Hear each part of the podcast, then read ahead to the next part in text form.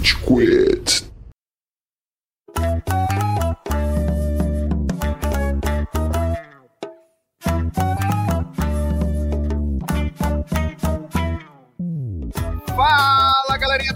Mal! Tá começando mais um episódio do Rage Quit, podcast mais passivo-agressivo da podosfera brasileira. O meu nome é Estevam e hoje temos aqui o Góis. E aí, seus acumuladores sem espaço na estante! Se vocês tiverem um nichinho baratinho pra me venderem, podem me chamar no direct lá, tá? Porque eu tô precisando, tá bom? Nossa, cara, essa é a realidade de uma grande parte dos nossos ouvintes, desconfio eu, viu, Góis? Não, a gente entra nisso. Temos também o Cello. Primeiramente, tomar no cu, rapaziada. Essa vai virar minha introdução passiva-agressiva de sempre. Eu vou começar e falar, primeiramente, xingar o pessoal. E aí, segundamente, reescutem o primeiramente. Muito bem, o Góis até engasgou aqui, ouvinte, você não viu? Ele tava bebendo. Agora o Estevão vê, né? Porque a gente, ouvinte, você não sabe quanto a gente tá chique aqui agora no Rage Quit, mano. Agora a gente tem recursos. A plataforma mudou pra caramba, a gente tá se vendo. Oi, Estevão. Oi, Tchelo. Agora a gente pode ver as reações em tempo real de cada um. Antes a gente só ouviu o áudio, agora a gente consegue ver cada um dos integrantes. Eu acho que o Góis tá rindo de mentira, então não, não vai ser bom agora, porque eu não sei realmente se o Góis tá rindo de verdade. Daí vai dar pra saber se o Góis tá rindo de verdade ou não. Porque às vezes eu fico um pouco na dúvida, eu falo, será que isso foi realmente engraçado? Porque talvez a minha cabeça tivesse sido mais do que foi de verdade, assim. Às vezes, ó, eu Ai, vou admitir, vocês vão ver muitas vezes eu faço pelo menos no podcast, tá? É pra ter alguma coisa no fundo ali. Agora vai ficar mais claro pra vocês, mas né, pro ouvinte ainda vai ser a mesma coisa, tudo bem. Mas hoje a gente não tá vendo só a carinha do Estevam, do Góis e do Cello. Hoje a gente tem um convidado especial que vai contribuir um bocado com a pauta que a gente preparou pra você, ouvinte. A gente tem o Ricardo. Dá um salve aí, Ricardo. Beleza, pessoal? Ricardo Cantanhede, criador do Action Figure Forever Brasil. Grande merda, isso não quer dizer nada, mas os caras quiseram me chamar, então vim aqui trazer um pouco da minha experiência com uma desta parte, o maior grupo de Action Figures do Brasil. Ô, óbvio que quer dizer, Ricardo, quer dizer que você vai dar uns colecionáveis pra nós aqui de presente. Já tô te mandando meu CEP, CPF. Na verdade, eu estava esperando receber pela minha contribuição. tô perdendo tempo, são 11h20 da noite, né? Podia estar ali no meu Netflix e tô aqui olhando pra cara de Ah, esse é o presente dele pra gente, Cello. Não força, Cello. Tá bom, tá bom, tá bom. Depois eu mando o Pix. Eu mando um, um colecionável de packs de pezinho pra gente. Tem agora uns consolos, né? Um pra 12, não sei se tem. Vai ter um review, hein? Tem uma pessoa que não podia fazer o review no grupo. Eu falei, cara, faz. Se der treta, a gente, a gente media. Por favor, bota o nome do review de unboxing de peru. Banco do Peru. Unboxing de peru. Tá bom, vídeo. Eu sempre quis ver um unboxing de peru na minha vida, e daí você pode tirar um peru do box. Eu Vou passar, vou passar a sugestão. Pode fazer. Plot twist pra caralho, assim, daí você tira, tipo, um colecionável de um peru. Daí a galera vai falar, mano, que tipo de peru será que é? Se vai ser realmente um peru. Ou um pra comer. Caralho, eu, sou, eu, eu vou até embora desse podcast, foi mal, Ricardo. Eu abri seu concorrente, uma loja de colecionável de peru agora. Mas assim, tô te falando um pra 12. Se vocês quiserem aumentar a escala, vai começar. Começamos bem. Mas, ouvinte, antes da gente se adentrar no mundo obsessivo-compulsivo do colecionismo, Góis, onde a gente tá nas redes sociais? Ah, é, né? O Amaral não tá aqui. É, muito bom que você perguntou, Estevam! Você ouve o Rage Quit em todas as plataformas de áudio disponíveis aí na podosfera brasileira. A gente tá principalmente no Spotify, lá no nosso Instagram, que eu falo daqui a pouco, você encontra um linkzinho pra escutar a gente na plataforma do Spotify. Também estamos no Deezer, no SoundCloud, no iTunes Podcast, em várias outras plataformas por aí. E lá no nosso Instagram, nossa rede social principal, você encontra a gente em Rage Quit BR. Você também pode ver a gente no Facebook em Rage Quit no Twitter em Rage Quit BR também. A gente não usa os dois, pode ficar no Instagram lá mesmo. E lembre-se, ouvinte, você pode mandar através do Instagram sugestões, comentários, é, análises da pauta, o que, que você não gostou, o que, que você gostou, o que, que a gente falou besteira, a gente fala muita besteira, todas essas coisas. Porque, como diz o Amaral, eu não concordo, mas quem faz o podcast é você, ouvinte. Ai, meu Deus, muito bom. Então vamos pra pauta?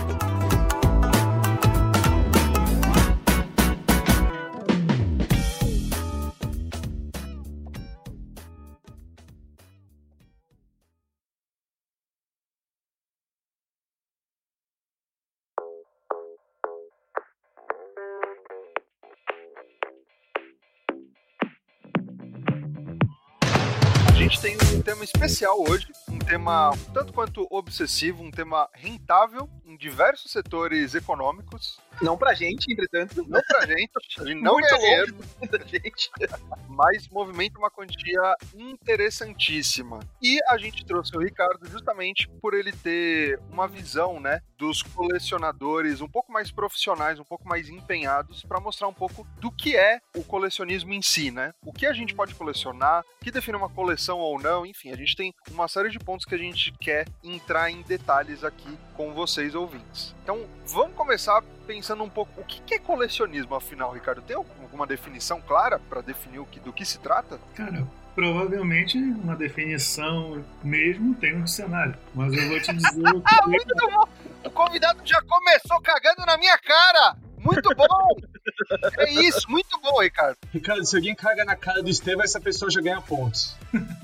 Eu costumo dizer que colecionismo é tudo aquilo que tu tem mais de um, entendeu? E que tu curte e que tu quer aumentar aquilo na tua prateleira, na tua gaveta. Qualquer coisa que você, quando você perceber, você já tem, digamos, um certo aglomerado. Pronto. Já viraste um acumulador, um colecionador. Beleza. Mas então calma, Ricardo, eu tenho 20 dedos. Isso quer dizer que eu coleciono dedos? De repente, pode um. pô. Não, mas eu nunca disse que os dedos eram meus, os 20. Pera, Eu acho que o podcast encerrou, valeu? Eu com medo. Alô, PM. Pô, Não dá nem pra ligar, né? Que eu tô no Brasil, eu vou ligar pra Vamos pensar nas coleções que cada um tem hoje em dia. O Tchela deve ter algumas coleções interessantes, além de ter. Mano, eu não tenho coleções interessantes, na real. É que assim, tudo que eu coleciono, eu- o que eu normalmente faço, eu sou uma putinha do capitalismo, então eu termino uma coleção e vendo ela mais caro só porque ela tá completa. Eu sempre faço isso. tu e metade dos colecionadores. É, eu uso colecionáveis como uma justificativa pra passar pedra na- nas pessoas, na real. Então é basicamente isso que eu faço. Porque tá completo, né? Eu boto uns 25% a mais. Eu tinha muita coleção de mangá, eu já fiz muitos deles. Eu tinha Bleach completo, Dragon Ball clássico completo. Até hoje eu tenho Soul Eater completo. Mentira, não tenho porque é do Buga e eu roubei dele.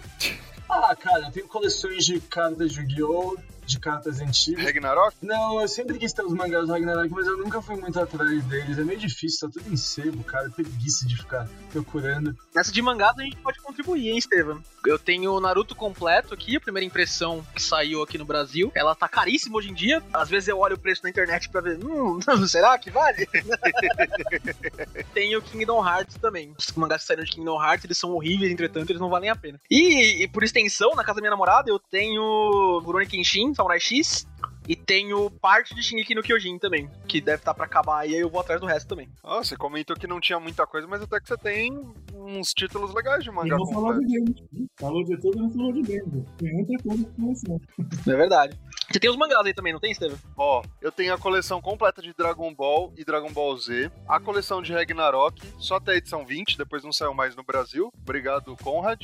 Tem a coleção completa de Game, Pés Descalços, Naruto, só alguns da coleção clássica, Cavaleiros do Zodíaco e Fujiugi completo. Cavaleiros do Zodíaco G eu tenho quase completo, falta só a edição G19, que é raríssima no Brasil, porque assaltaram um carregamento que tinha essa porra. Então você não acha mais. Conta essa história direito aí. Você me contou semana passada. É maravilhoso isso.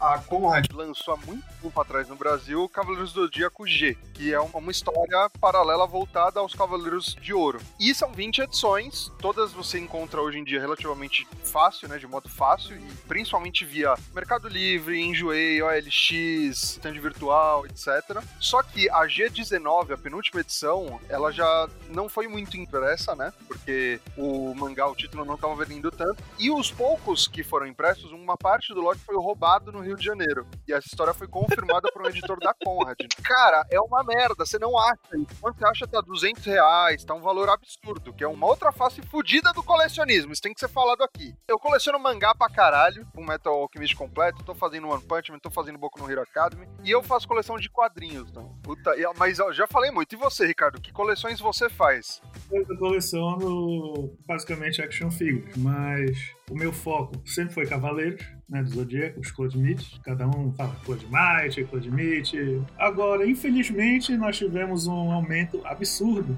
no preço deles. né? Eu pagava 99 reais num boneco e hoje em dia você não consegue um lançamento por menos de 900.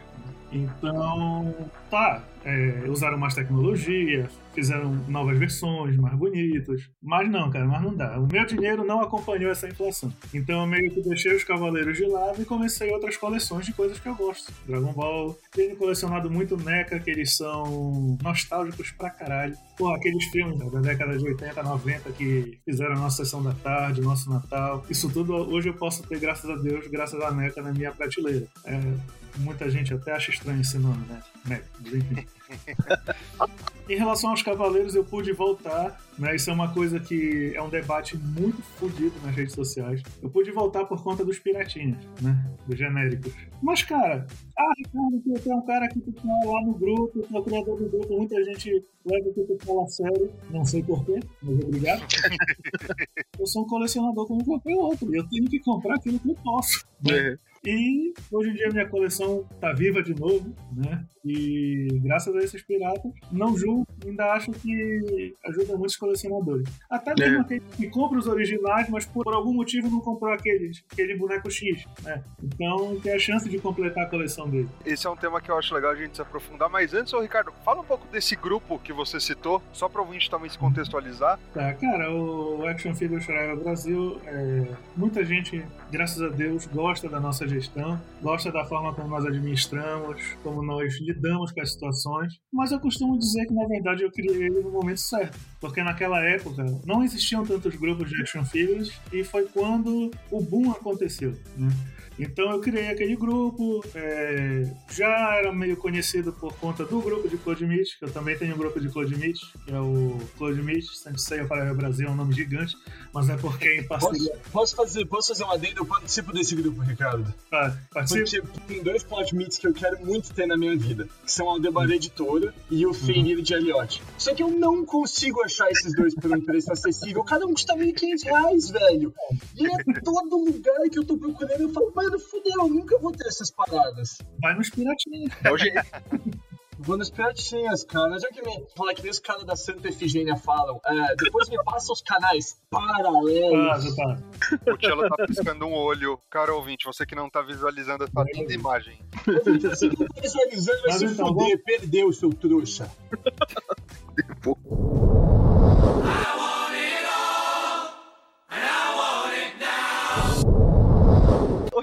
curiosidade que eu tinha, quanto tempo que você tá fora do Brasil, cara? Fiz três anos agora, aí no último agosto. Você, você sente muita diferença na fazer coleções aqui no Brasil e fora?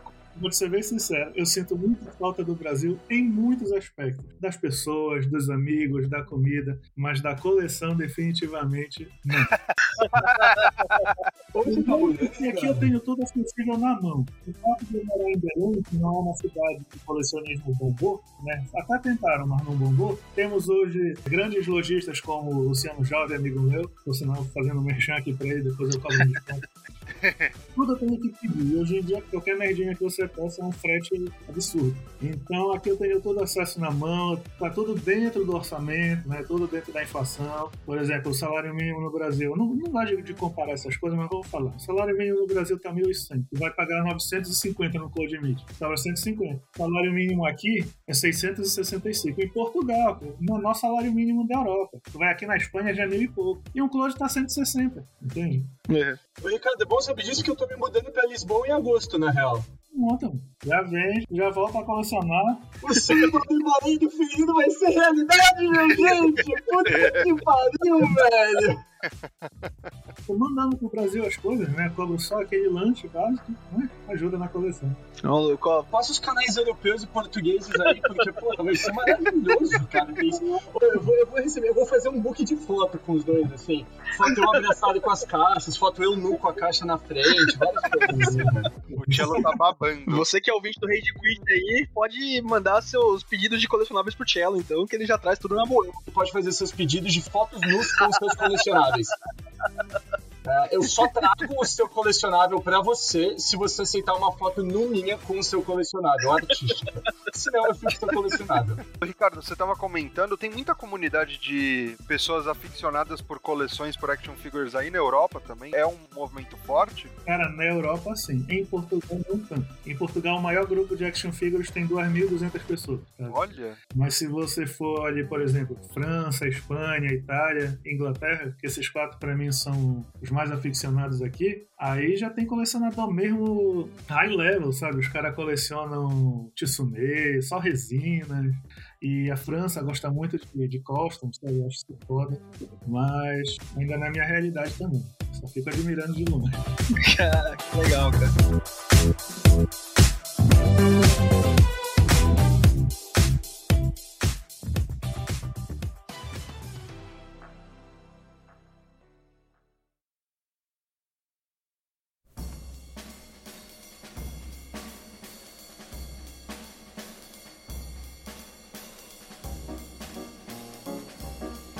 Vamos lá, Góis, vai. Você ficou envolto em mistério. Fala aí, o que, que você tem de coleção? Além de. Você tem dedos também, que nem o Cello? Tenho dedos, dedos colecionáveis aqui. Eu e o Cello, a gente faz um escambo de dedo aqui. A gente já trocou muita coisa, né, Cello? escambo de Não, mas ó, eu tenho duas coisas que eu considero colecionáveis aqui que eu acho que vale a pena mencionar. O primeiro deles a gente vai falar daqui a pouco, ouvinte, porque acho que todo mundo aqui, pelo menos nós três aqui, é, eu sei que a gente faz bastante, que é quadrinhos. Eu tenho muito quadrinho, eu tenho muito mais quadrinho do que eu quero, gastei muito mais dinheiro do quadrinho do que eu poderia também, inclusive, anos atrás aí. Mas a gente entra num, num bloco especial de quadrinho. A outra coisa que o Góis coleciona é o rolo do papel higiênico depois que o papel acaba. Ele tem Sim, sim, eu numero, eu coloco numeração, é maravilhoso. Não, mentira. Outra coisa que eu coloquei é, de coleção, e o Cello me lembrou, cara, card TCG, mano. Nossa, o que eu gastei de dinheiro em Pokémon TCG. Irmão do céu, velho. Eu até pegaria pra mostrar pra vocês aqui, mas ele tá em cima do meu armário, não vale a pena não. Ó o menino com as deckbox aí. Eu também, eu também. a diferença do Cello é que ele tá do lado dele. O meu tá em cima do armário porque eu não quero ficar olhando pra isso e não ficar lembrando, tá ligado? Ó, oh, Gustavo, ó quanto você gastou em card. Puta que pariu, eu não tenho tanto deckbox assim não. Nossa, cara, haja dinheiro. Cara, eu comecei a comprar card de Pokémon quando o Pokémon estreou aqui no Brasil, lá pra 96, 97, acho que foi. Então eu tinha aqueles cards de primeira geração, é, Blackout, Incêndio, todas essas coisas do Charizard Foil, Blastoise, não sei o que. Fui até a coleção da equipe Rocket ali, que devia ser um, dois anos depois. Aí meus pais perceberam que isso era um buraco negro de dinheiro, né? E falaram, mano, vamos mais comprar essa porra pra esse moleque, né? Pelo amor de Deus. Na esperança de me tirar do colecionismo Pokémon. Mal sabiam eles. Ali pra 2013, 2014, eu me mudei pra um prédio aqui em São Bernardo, onde a galera colecionava card de Pokémon já. Só que ali a gente tava lá em XY já, sabe? Tipo, já tinha saído o Omega Ruby e Alpha Sapphire, então a gente já tava lá pra sexta geração de Pokémon. Eu voltei a colecionar as cards de Pokémon na coleção Primal alguma coisa, que tinha o Primal Ground ou o Primal uh, Kyogre. Primal Origins, essa eu não lembro qual era o nome, cara. Eu até pegaria, mas tá muito longe aqui em cima. E a partir daí, fui comprando pra frente. Fui até o comecinho da Lola lá, terminando o Carlos, foi pra Lola. Mano, é muita grana que vai nisso, cara. É muita grana. Os pacotes, a gente falou um pouquinho disso, o Ricardo falou um pouquinho do aumento de preços aí. Mas, cara, os boosters de Pokémon, os cards colecionáveis, os packs, não sei o que, eles aumentaram absurdamente, cara. Quando eu colecionava lá em 97, 98, pra depois pra 2012, e 2012 pra frente também. Eu ainda consegui em 2012, 2013, organizava para comprar dois boosters por semana perto do lugar onde eu trabalhava. Ali uns 15, 16 reais, tá ligado? Hoje em dia, 16 reais é o preço de um booster, cara. Não dá mais, não dá, é muita coisa. E não tem espaço para colocar tanto card de Pokémon, tá ligado? Eu tentei colocar numa pasta só tudo que eu tinha, a pasta desse tamanho, sabe? Carregar aquilo ali é um, é um inferno, mano. Mas, cara, era uma época muito gostosa, assim. Principalmente depois, quando eu era mais velho, que eu comprava os meus próprios, de fazer as coleções, de ir em eventos de colecionadores para trocar as cartas. Porque o TCG de Pokémon, assim como a maioria dos TCGs, né? Ele tem o jogo dele próprio, mas eu ficava mais pirado em colecionar, ter todas as cartas ali do pacotinho, da coleção, do que meramente, assim, montar um. Eu tinha um deck, tinha um deck pra batalhar, não sei o quê, mas um deck pra lutar com alguém, não sei o quê. E nesses torneios tinha as duas coisas, né? Você podia ou lutar ou fazer as trocas com as pessoas de lá. Essa era uma parte muito gostosa. O Cello tem carta pra caralho também, né, Cello? Mostrou aí pra gente. Eu tenho, mas eu tenho de Pokémon, eu só tenho um deckzinho. De Magic eu tenho dois decks e o resto tudo é carta de Yu-Gi-Oh! Que daí eu tenho pasta e decks. Não, Charizard. Por que, que aquele Charizard é tão caro? Que eu não entendo. Nossa, sim, aquele Charizard que todo mundo teve, né, Ricardo? Tem um Charizard de primeira edição da coleção clássica que ele vale, sei lá, 50 mil dólares, uma parada assim, porque é. hoje em dia o número de Charizards que estão rodando por aí já é limitado, assim. assim, tipo, não fabricam mais essa carta. Então, se você tiver, tipo, é meio que assim, uhum. existem uma quantidade X no mundo. E como é uma carta muito antiga, tipo, cara, Pokémon, querendo ou não, acho que o TCG não era uma parada que era muito colecionada por jovens adultos e adultos antigamente. Começou muito com as crianças. Hoje em dia, a nossa geração que coleciona mais TCG, principalmente Pokémon, como jovens adultos. Então, assim, cara, as cartas antigas, criança não tem muito apreço por essas coisas, tá? Então, tipo, cara, carta antiga em um puta bom estado, cara, são raras as pessoas que guardavam essas porra. Tem muita gente, cara, já vi muito amigo é. que pegava Charizard, esses boosters, Charizard, cara, molhado, rasgado, deu pros primos, que depois foi pra uma caçamba de lixo que tá em Caraguatatuba do Jequitinhonha. Nossa, sim, cara, que, que tristeza. cara, é, é, difícil já, por isso ele é tão caro, porque o número é muito ilimitado, o número de cartas que você tem hoje é em bom estado, assim, tipo, cartas colecionáveis, os caras não vão produzir mais, e se produzirem também não vai ter o mesmo valor, assim, porque, tipo, não vai ser a mesma carta.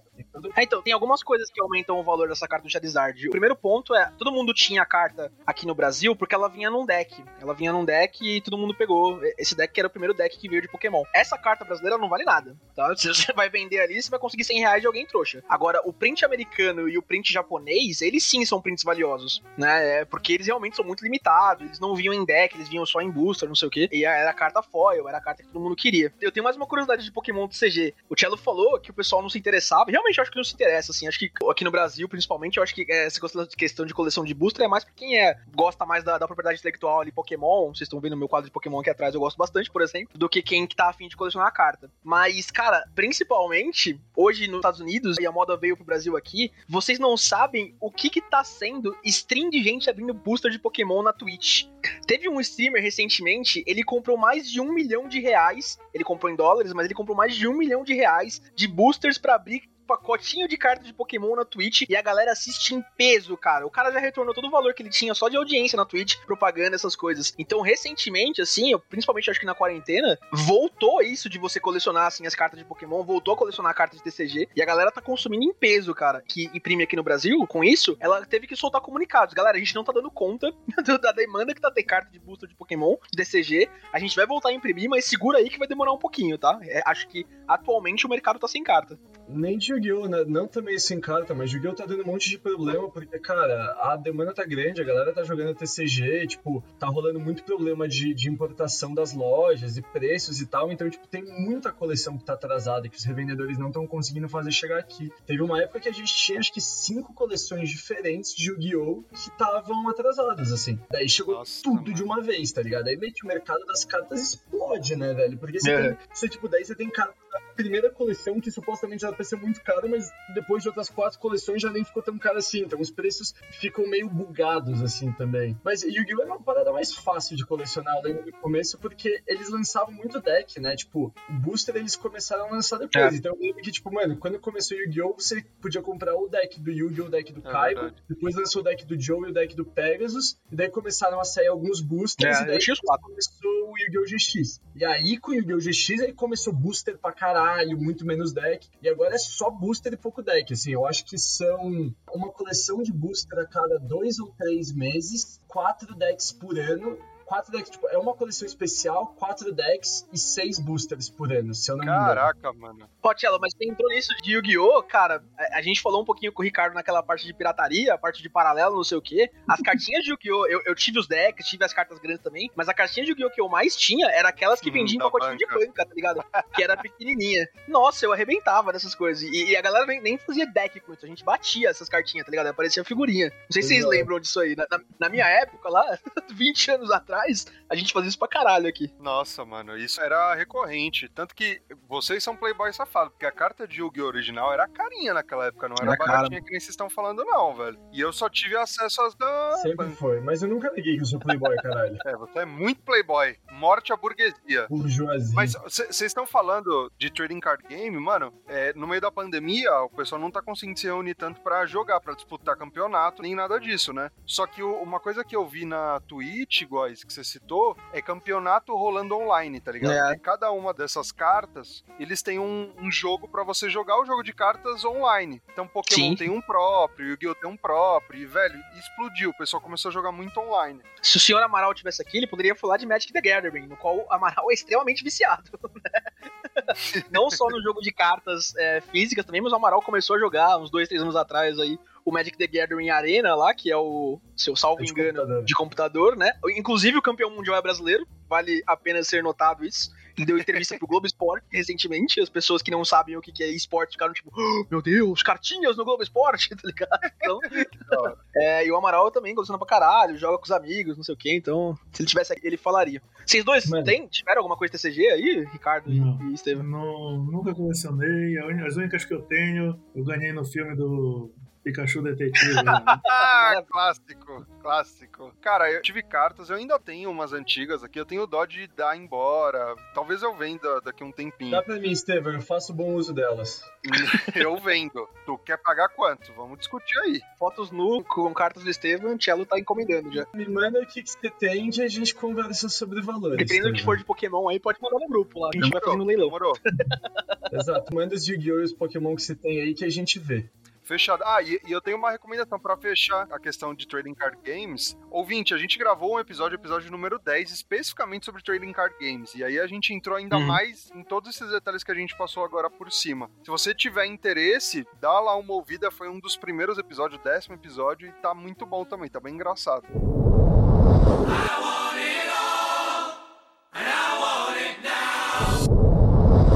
Fechando essa parte, então, antes da gente ir pra quadrinhos e depois voltar, a gente pode voltar um pouquinho que tinha um figure, Funko, também essas coisas. Tem uma outra coisa que aqui que o pessoal conhece, que eu faço, não sei o quê. Eu não acho bem que é uma coleção, mas o Estevão colocou na pauta, então eu vou falar. Eu tenho muitos, muitos, muitos jogos aqui em casa também. Isso é coleção com Não, então por que, que eu não acho que é coleção, Ricardo? Porque as coisas que eu comprava aqui de coleção, quadrinho, tenho meus Funkos, tenho meus, meus minhas cartas de Pokémon, eu tenho mais assim pra ter, sabe? Tipo, ah, é, é legal de ter, mas eu não faço nada com elas. Os jogos não é nesse propósito de ter e aumentar a coleção pra ter. Eu vou pegando jogos pra pegar porque eu quero jogar eles. Eu realmente tenho uma fila grande aqui de coisas que eu não joguei ainda, tá ligado? Tava conversando com o Estevam na semana passada, mas de qualquer jeito a intenção é que eles sejam usados, é que eles sejam jogados. Então eu não vejo como coleção, eu acho que a, a definição de vocês podem ser diferentes, mas eu, eu não vejo muito como coleção. O, o que eu posso contribuir, entretanto, é, é o quanto eu gastei em PS4 desde que eu tenho o meu console. de- do quanto vale um console ou um jogo antigo, com tudo original, caixa, plástico, né? Ah, sim. Eu tenho um colega, eu tô até buscando aqui no WhatsApp a conversa com ele. Ele vendeu toda a coleção dele de games que ele tinha. Ele tinha caixa original de Super Nintendo, Master System, né? Da hora. Caralho. E eu, vou até mostrar aqui pra vocês, se vocês conseguirem ver como ele tinha. Ele tinha tudo dentro do plástico original. Nossa, Caralho! irmão Que do céu. Ouvinte, se você pudesse ter visto, olha. Tudo no plástico, zerado. Aí eu falei pra ele assim, ah, cara, pena que eu, na minha ignorância, né, que eu pedi uma foto pra ele, ele falou, ah, eu vendi, mas ainda tenho essa foto. Aí ele falou, eu vendi porque minha filha tava nascendo. Aí eu falei, porra, bacana, cara, mas infelizmente é, não teve aquele retorno, né, a tua nostalgia e tal. Eu acho que o preço que te pagaram não valeu a pena tu te desfazer dessa coleção. Porque na minha cabeça ele tinha vendido por 150, que foi quanto eu paguei no meu Super Nintendo né? Aí o que ele falou aqui pra mim? O mais caro que eu vendi foi o NES por 4.500 reais. O cara pagou a escola da filha. Meu pai Irmão. Eu nem precisava ter filha pra vender, se eu só Começou a poupança da filha já. Você citou uma coisa que é o inimigo número um dos colecionadores, que é a paternidade. É. A paternidade faz você se desfazer das coleções de uma forma extremamente ágil, extremamente veloz. Isso tem que ser dito. Tá aí, ó. Olá, João Tex, tá aí a ideia de propaganda pra vocês, hein? Direto do Rage Quit pra telinha da Globo. Graças É. a Deus e a medicina aí, ninguém foi acometido por esse mal aqui ainda no Rage Quit, ninguém teve que se livrar de nada ainda por isso. o cara tem muita vontade de ser pai e às vezes eu cutuco a minha noiva e falo, olha amor, na hora, tá na hora, tá ficando velho, ela é mais nova que eu, né? Aí é a coisa que ela fala logo, olha, vai vender tuas coleções, porque a gente não é rico. Falando nisso, deixa eu mandar um beijo senão ela vai me matar. Meu amor, um beijo, obrigado por me apoiar e nós colecionamos juntos. Ah, que gostoso, que legal. Olha, olha só, essa é outra técnica, Ricardo. Que o Góis, eu tava conversando com o Góis, safadinho, que- é, e eu faço isso também. Entendeu, Daniela? Desculpa, mas eu, eu vou ser sincero aqui. Eu dou uma coleção pra você pensando ser uma, uma coleção nossa. Olha, Estevam, a Daniela faz isso com você também, eu tenho certeza, tá?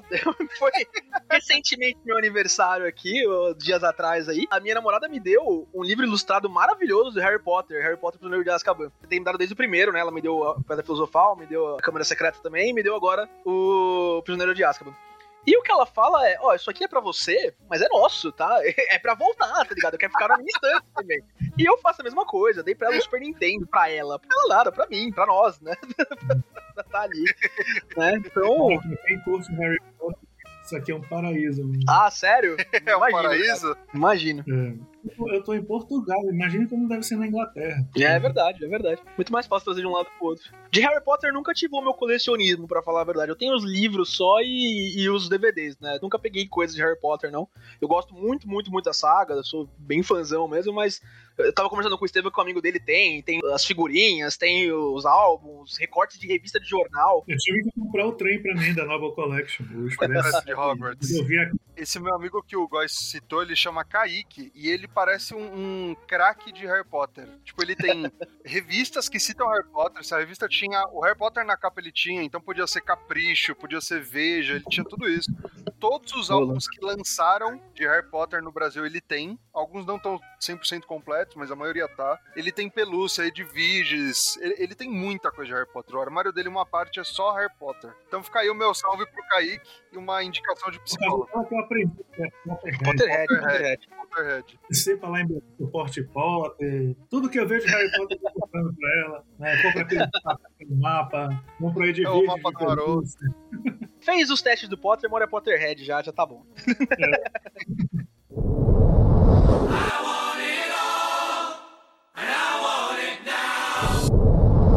voltando em videogame, eu não considero coleção, mas, cara, PS4 me gastou uns rolês aí. Eu tenho umas tabelinhas no Excel, eu gosto muito de mapear as coisas que eu tenho em tabelas do Excel. Você gosta por quê? Pra ficar triste, Góis? Cara, eu não sei. É, é pra, pra, às vezes pra me culpar, tá ligado? Às vezes quando eu vou abrir a Amazon, vou abrir o Submarino ali pra comprar um jogo novo, eu abro a tabela do Excel e falo, hum, preciso disso aqui? já, já, gastei uma grana aqui em videogame. Desde a minha compra do meu PS4, cara, já foram mais de 3 mil reais em jogos de videogame em PS4, cara. Eu não gosto nem de contar, porque é, é Xbox, assim, eu pra trás eu não consegui mapear, não consegui achar as notas fiscais.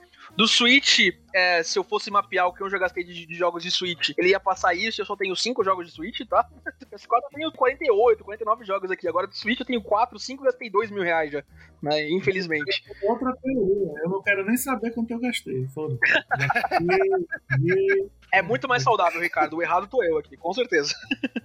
E, guys, você tá com receio de chamar de coleção do PS4, agora cinco jogos do Switch já é uma baita de uma coleção, meu irmão. Pô, é de fazer inveja, pô. Porque o, o jogo do Switch no Brasil é caro pra caramba. É muito caro aqui. Ricardo, traz umas paradas de Portugal. Traz um jogo de Switch de Portugal, por favor. Não fala, só a gente conversar direito.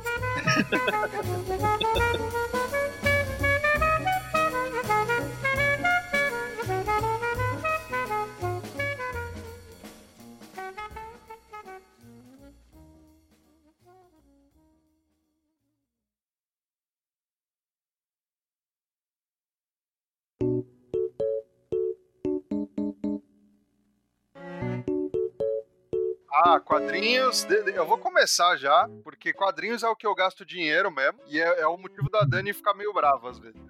Vou mostrar de novo, porque, cara ouvinte, você não tá vendo essa coleção, mas eu tô mostrando para todo mundo aqui gravando.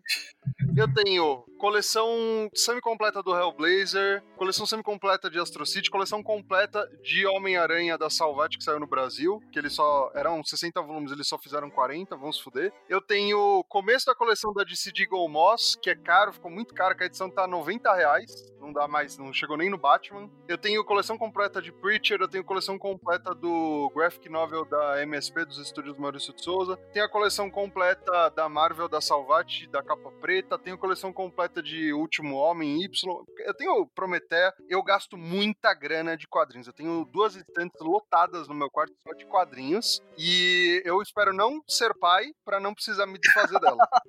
é isso. Vou completar o Estevam aqui. O Estevam tem muita coisa encadernada, muita coisa bonita aí, né? Que é, é legal de ter mesmo. Mas aí atrás de você, Estevam, pros ouvintes que não estão vendo, tem algumas coisas mensais aí, semanais, né? Que é, aí é onde eu queria entrar, né? É, o que o Estevam tem aí atrás dele, ouvinte, muita coisa dos novos 50 52, muita coisa de Rebirth, essas coisas. Eu tive na minha coleção também, na minha época 2012 até 2017, 18 ali, comprava HQs da DC toda semana, todo mês, assim. Ia fazendo as listas, assim, do que, que eu tinha que comprar, porque o universo DC é muito extenso, né? Muita coisa, sai muita coisa em quadrinhos e não é a mesma coisa dos prints americanos, né? Tem muita coisa que é reunida num título só, etc. Você tem que ficar correndo atrás.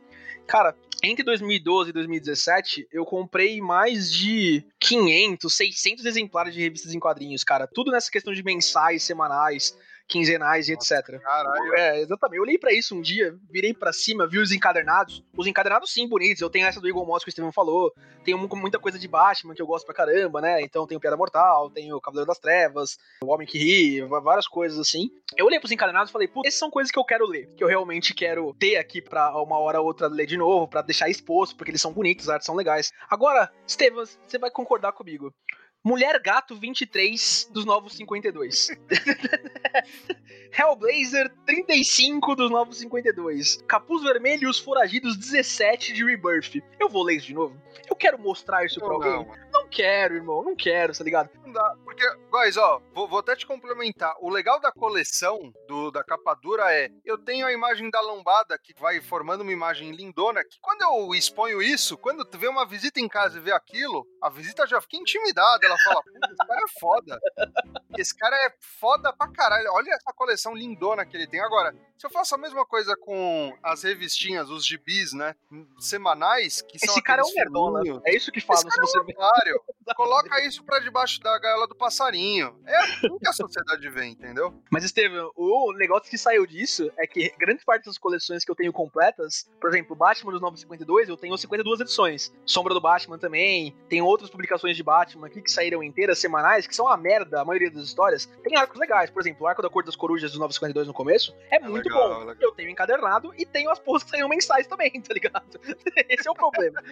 Aí eu fui ver, é, logo antes da pandemia, umas duas semanas antes, fui ver, cataloguei todas as minhas edições e coloquei o preço de capa. Fiz a conta aqui pra falar pra vocês. Quanto que eu gastei em 5 anos jogando, comprando quadrinhos? R$ 3.437,80. Nossa. O que, que eu fiz com esse valor, Estevam? Eu fui numa distribuidora de quadrinhos, essas comics da vida, não foi a comics, mas essas comics da vida. Fica o jabá de graça pra comics aí. É, e falei, cara, ó, tenho essa relação de quadrinhos aqui, vocês não querem comprar, não?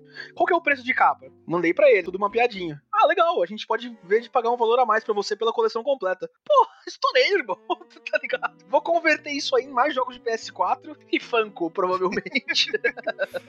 Quadrinho é uma coisa, porque quando eu falo que coleciono quadrinho, muita gente fala, meu, por que você não vê online, né? Baixa online, tem serviços é, que distribuem o quadrinho mensalmente, você paga uma mensalidade. Só que eu gosto do quadrinho, eu gosto de ter a coleção, não só expor pro convidado e fazer ele se sentir menor, não, brincadeira. Eu gosto de ter a coleção porque vira e mexe eu quero rever algum arco. E aí eu gosto de ter fisicamente aquilo. Eu gosto de folhear, eu gosto do cheiro do quadrinho, tá ligado? Então, pra mim, é uma parada que eu tenho muita afeição. Por exemplo, eu tô vendo WandaVision, a série do Disney Plus. Eu fiquei com vontade de reler Dinastia M. Eu fui lá, peguei, reli, puta, peguei uma referência ou outra que tá na série. Tipo, esse tipo de experiência pra mim é muito rica. Eu curto bastante, tá ligado? Por isso que eu gosto de ter o quadrinho físico em um alcance tranquilo, pra eu pegar e ler quando eu quiser. Puta, eu, eu adoro isso. Mas aí o encadernado, Estevam. Não o semanal, não o mensal. Não, Exatamente. o mensal, cara, o mensal, quando saiu os novos 52, lá no começo dos anos 2010, eu comprei. Comprei alguns, não todos, que nem você. Puta que pariu, 3 mil é foda. Mas eu comprei alguns e depois, cara, cansou um pouco, porque depois a minha mentalidade é: tem muita coisa nos quadrinhos é, semanais e mensais que é um pouco de experimentação por parte do roteirista e do desenhista, né? Uhum. E quando isso vira uma série de sucesso, vira um arco consolidado, eles vão fazer um encadernado bonitinho, Sim. organizado. Então, Sim. tem coisa que você vai comprar que não necessariamente é boa, tem muita coisa que é meio ruim, ao invés de você focar só nos capa dura, que aí sim vão ser só as grandes histórias, sabe? É, O que é mais importante de você saber referente a um personagem. Então eu, eu acabei migrando, né? E eu comecei, a minha primeira coleção de quadrinhos foi a capa preta da Salvat, que inclusive foi a primeira coleção que popularizou a nível nacional os encadernados de quadrinhos, de verdade. Naquela época o preço era bem acessível e. Saudades. Cara, saudades. Foi insano, foi insano. Tanto que a Salvat, ela, ela trouxe isso pro Brasil, né, de modo acessível. Coleções sempre tiveram, mas com esse valor e trazendo as histórias como ela trouxe, foi a primeira. Tanto que a Egon Moss depois trouxe a DC num formato bem parecido. A Antes disso era muita coisa importada, né, Estevam? Os meus primeiros quadrinhos encadernados, eles são todos importados, Exato. cara. Eu não comprei nenhum deles, foram tudo presentes, graças a Deus, porque senão eu tava pagando até agora, inclusive. Sim, sim, cara, é uma pena que a Salvat, inclusive, faliu, porque ela foi pioneira no Brasil, ela tava fazendo bastante coisa legal, trazendo bastante coisa legal, e infelizmente, desde o começo da pandemia, até um pouco antes, não resistiu. Sim.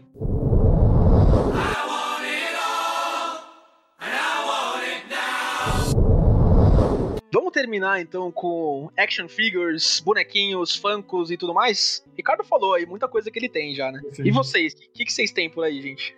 Ah, eu tenho quatro Funkos, eu tenho algumas toy arts, alguns bichinhos de pelúcia, mas a maioria das coisas são do Deadpool. Eu tenho um boneco do Lanterna Verde e um do Bravest Warriors também. E é isso aí, não tem muita coisa. Cara, eu não tenho muita coisa também, não. Tem uns Funko Pop, um busto. É, uma coisa que a classe trabalhadora do Brasil faz em relação a action figure é os bonequinhos do McDonald's. O McDonald's vira e mexe, solta uma coleção do Super Mario, uns bonequinhos de Pokémon. O bagulho tá acessível. Eu vou lá e compro só pra fazer uma decoração, fazer uma graça. Perfeito. E essas coleções de Mario Pokémon, pode ter certeza que elas valorizam. Ô, Ricardo! Da próxima eu vou pegar dois de cada, hein? Não, não, vendi a minha do Mario, pô. Vendi fácil. É verdade. Pelo menos uma coisa em comum todos os quatro aqui, vamos incluir, temos, que são os Funkos. Funko, Funko. Funko eu tenho também. Que são extremamente desvalorizados pelos aqueles colecionadores que gostam de ser ou parecer a elite. Mentira!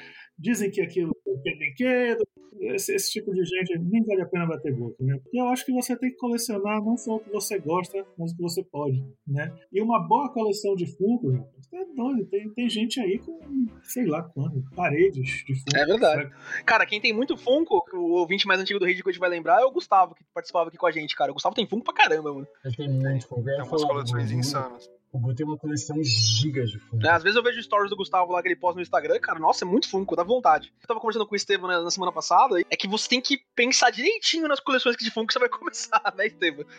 Sim, porque senão você vai pegar, sei lá, um Severo Snape, por exemplo. Porra, o que, você vai ter o Severo Snape de Funko? Você vai precisar pelo menos do Harry Potter, da Hermione e o do Rony pra você ter o Severo Snape que vai fazer sentido, entendeu? E sem o Dumbledore ter o só o Snape, não vale, tá ligado? Tipo, o que, que não vale?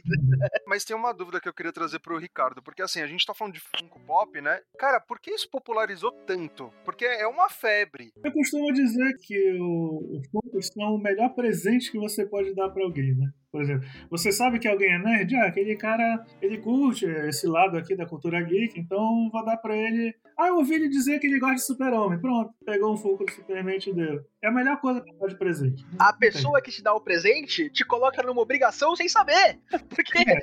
eu não estou reclamando de nenhum presente que ganhei aqui, inclusive namorada. Aí ela vai, pega o teu, ela, ai, isso aqui tá bonitinho, vou levar pra mim também. Pronto, já.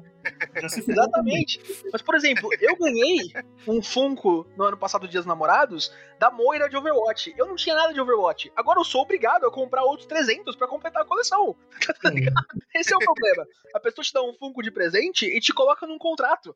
Porque a Moira sozinha ali tá muito sozinha, coitada. Tá triste, né? Ela precisa do Zenyatta, precisa de uma diva na versão especial que tá na armadura, que custa 800 reais. Ela precisa do Zenyatta dourado, que é outro 800 reais. Tem um Funko exclusivo aí que é facada. É facada. Concordo, o Funko Pop é um presente ótimo. E alguns anos atrás ele era acessível. Então era uma coleção que tinha várias séries, filmes, games, várias propriedades intelectuais. E ele não era tão caro. Então dava para você comprar de presente com de modo tranquilo. Só que como tudo no Brasil 2021, hoje em dia tá muito caro, velho. Hoje em dia não dá mais para você comprar de presente assim, tranquilo, porque aumentou muito o preço e não era assim. É um presente pra quem você gosta, né?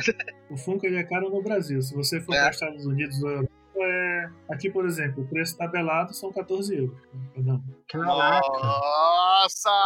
10 dólares, sei lá. Ô, eu vou ter muito Funko quando eu me mudar por aí. Você tá louco, bicho. 14 dólares, velho. 14 euros, 10 dólares. Oh, pelo amor de Deus. euros. Eu, eu compraria um monte se eu morasse por aí também, cara. Puta merda. Aqui no Brasil você tem que tomar cuidado com a coleção que você faz. Se você quer fazer um negócio assim, tipo um negócio mais nichado. Era uma coleção de Kingdom Hearts, uma coleção que eu tenho aqui, por exemplo. Tem uns 10, 15 Funko de Kingdom Hearts. É uma grana assim ainda, mas dá pra ir atrás, tá ligado? Agora um cara que quer começar uma coleção de Funko de Star Wars. bom, Nossa. você precisa de dinheiro, precisa de espaço, né? Porque olha, pelo amor. Harry Potter também. Harry, Harry Potter é enorme.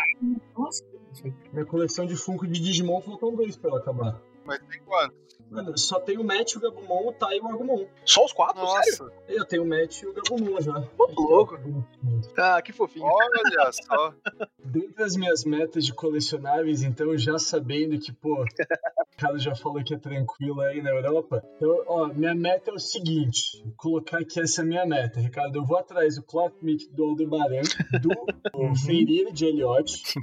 Porra, tem o Cavaleiro de Prata de Cerberus, que ele é muito foda. Cara, Digimon tem uma coleção irada, que na verdade eles só fizeram com o Match com o Tai, né? Porque novidade, odeiam todos os protagonistas de Digimon, menos o Match e o Tai nessa porra.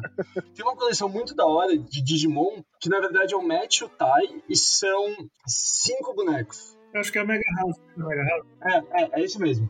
Exatamente esse. Só que assim, tem de todos os protagonistas com os Digimons no estágio criança, só que do match do Tai tem as evoluções. Então tem o match com o Garurumon, com o Air Greymon e com o Metal Garurumon, e daí tem o Tai também com o Greymon, com o Metal Greymon e com o Air Greymon. E aí eles têm, eu acho que é da Mega House também, um que esse pra mim é o ápice, que é uma estátua desse tamanho, que daí tem o match no meio, e daí tem o ovo, o primeiro estágio, o segundo estágio, também vai crescendo até Nossa, o que tá o. Garurumon no.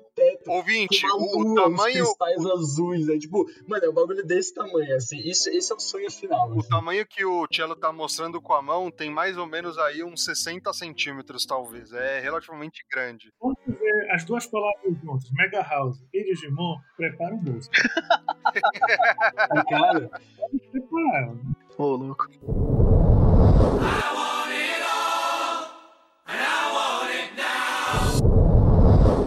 Ouvinte que curte bastante esse papo de colecionismo de action figures, de bonecos, mas ele não começou nenhuma coleção. Como ele pode começar? O que, que você indica ele a fazer? E, até um ponto anterior, qual a diferença de action figure e boneco? O que, que é um e o que, que é outro? Bom, eu vou começar pela tua segunda pergunta. Não tem nenhuma diferença, tá?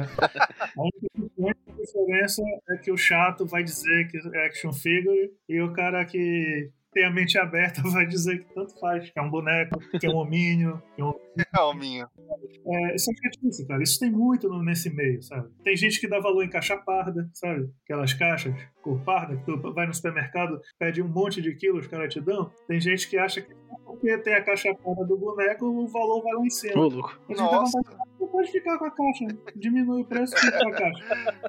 Sim, em relação à coleção, eu acho assim, vamos pegar cavaleiros. Se alguém chegar pra mim e falar, Ricardo, eu quero colecionar cavaleiros, como o colega aí, o Thiago. Só que no teu caso é mais fácil, porque tu falaste que queres dois. Mesmo que tu tenhas um gasto, tu vai pegar os dois que tu quiseres e ficar feliz. Agora, não, eu quero os 12 de ouro, mano. Ou tu é rico, fica na tua e espera uma nova coleção, porque, cara, uma coisa que eu percebi no colecionismo é isso. Sempre vai vir uma coleção nova pra substituir a atual, tá? Não importa, ah, está perfeita. Foda-se, vai ter uma mais perfeita e mais cara.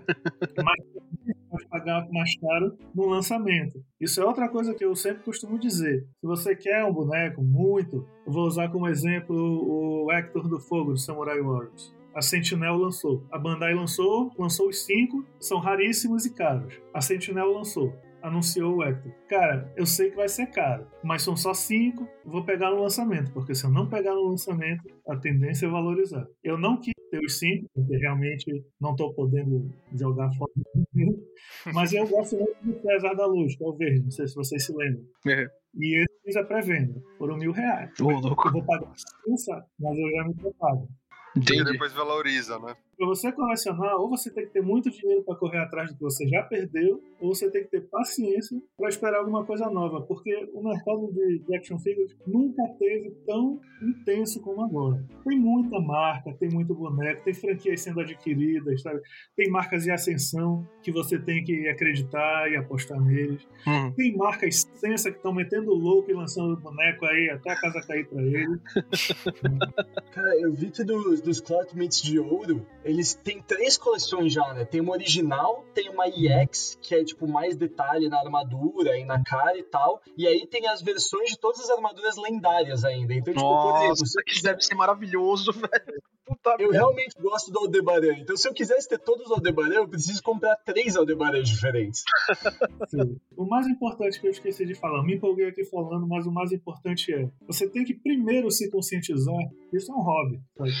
Isso é uma coisa pra lá, chegar, olhar. Eu- Eu coleciono por quê? Por causa de nostalgia. Uhum. Tudo que me causa nostalgia, eu gosto. Eu, sei lá, eu tenho, tenho memórias muito lindas da minha infância, Uhum. assistindo naquela TV de 14 polegadas e tudo mais. Então eu coleciono por nostalgia. E se você não meter na sua cabeça que isso é um hobby, você pode entrar pelo cano. Eu já ouvi boatos, também a gente não sabe até que ponto é verdade. Eu já ouvi boatos de, um- de que teve um cara que nem sequer matriculou a filha dele na escola porque ele qui- quis comprar um hot toy. Ô, louco. Nossa.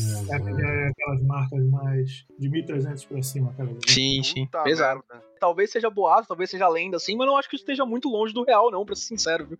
A gente vê gente, assim, que passa dos limites em tantas coisas, assim, colecionismo é um negócio que deve ser muito fácil você passar também, cara, de verdade. Tem um amigo, dele- vou falar o nome do filho da puta, Marcelo Mano, vou mandar ele depois. Tem um cara que me ensinou o seguinte: tu quer? Eu quero, mas eu não posso. Mano, tem limite no cartão? Tem. Nossa, custa sabe? Às vezes eu caí no louco desse filho da puta, sabe? Eu acabei metendo louco e fazendo isso. Um dia eu não faço mais isso.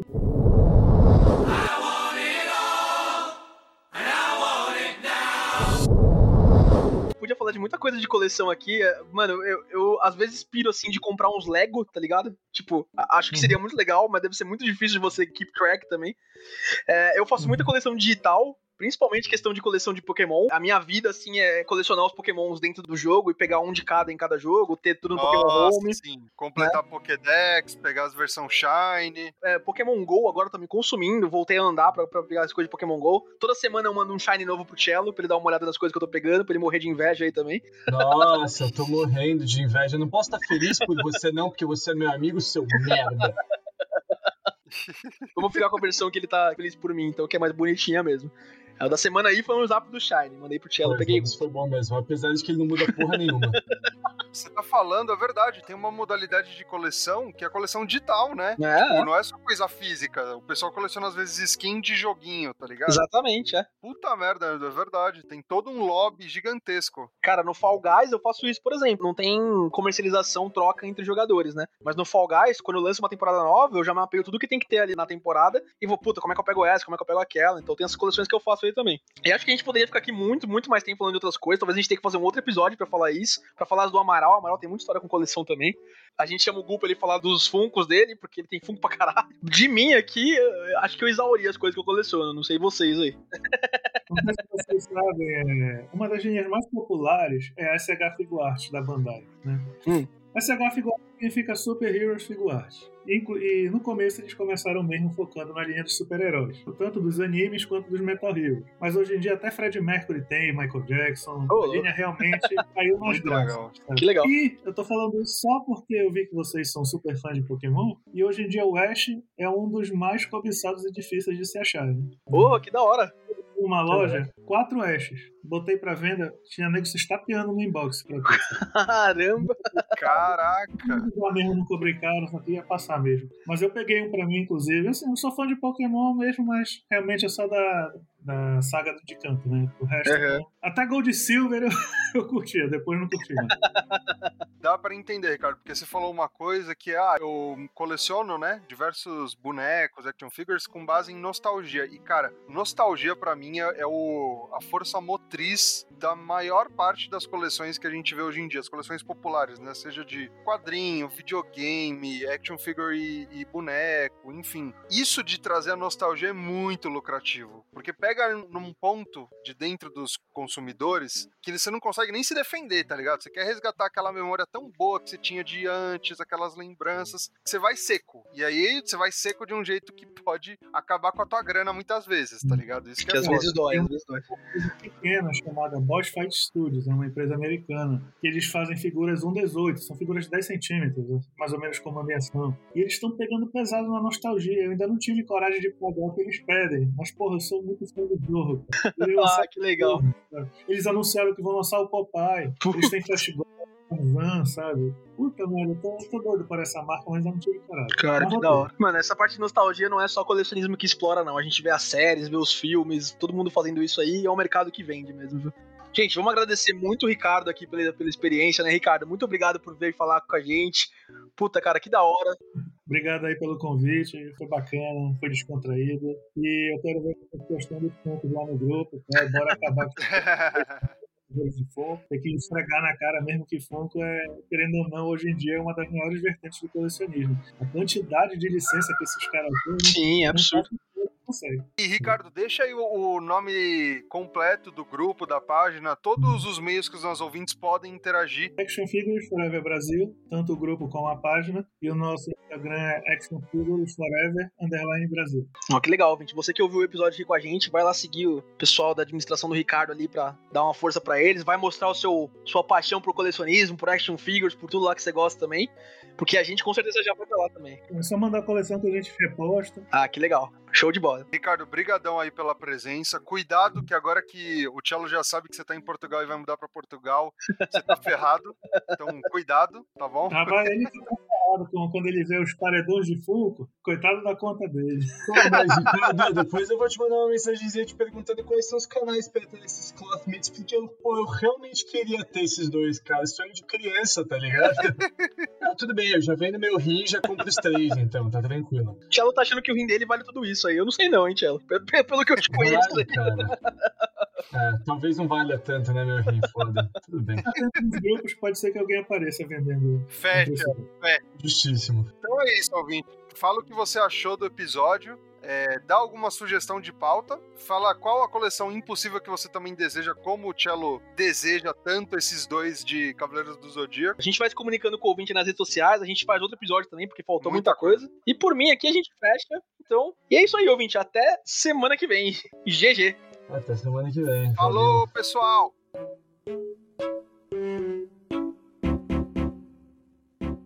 Você ouviu Rage Quit.